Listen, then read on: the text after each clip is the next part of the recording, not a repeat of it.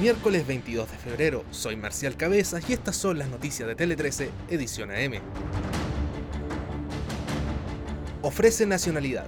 El gobierno de Chile anunció que ofrecerá nacionalidad a más de 300 nicaragüenses que recientemente han sido expatriados por el régimen de Daniel Ortega. A través de un comunicado, el Ministerio de Relaciones Exteriores informó que el gobierno chileno arbitrará los medios legales necesarios para ofrecerles debida protección internacional que permita residir en el país y obtener la nacionalidad chilena.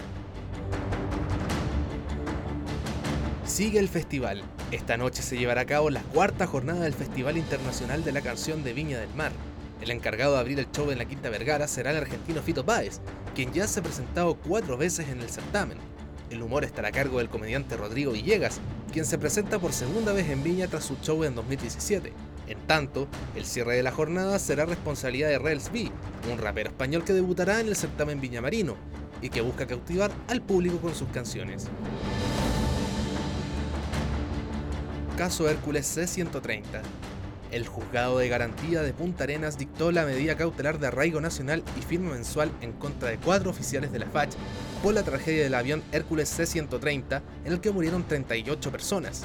Un general en retiro y otros tres oficiales de la FACH fueron formalizados por cuasi delito de homicidio con resultado múltiple por su responsabilidad en la tragedia aérea de diciembre de 2019. Además, el tribunal dictaminó ocho meses de plazo para la investigación. En el mundo, desde Polonia, el presidente estadounidense Joe Biden envió un mensaje directo al mandatario ruso Vladimir Putin.